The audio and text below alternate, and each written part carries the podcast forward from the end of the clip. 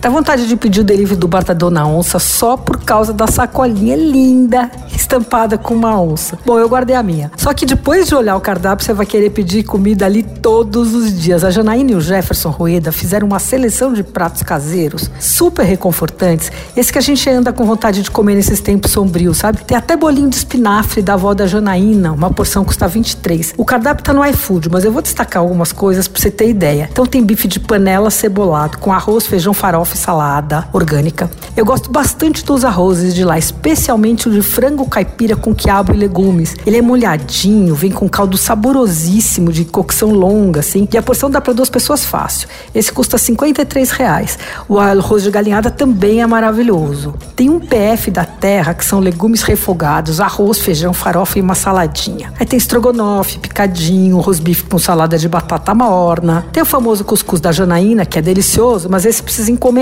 Olha, o preço é bom. O paulista, para quatro pessoas, custa 39 reais. É bem bom mesmo. Ah, eles fizeram uma seção nova de massas chamada Macarrão da Jana, com massas e molhos caseiros. A massa é artesanal, feita ali na cozinha, né? E os molhos também. Então tem molho de tomate, molho de linguiça, molho de carne, de panela e também tem nhoque de batata. Essas massas e molhos são vendidos também para finalizar em casa. Você pode comprar pronto ou você pode finalizar em casa. Bom, na sobremesa, o clássico ali é o trio elétrico: pudim, quindim e brigadeiro, para adoçar completamente o dia. Custa 27 reais. Ah, eles mandam também drinks, viu? O delivery do Dona Onça é pelo iFood. Você ouviu? Fica aí. Dicas para comer bem em casa com Patrícia Ferraz.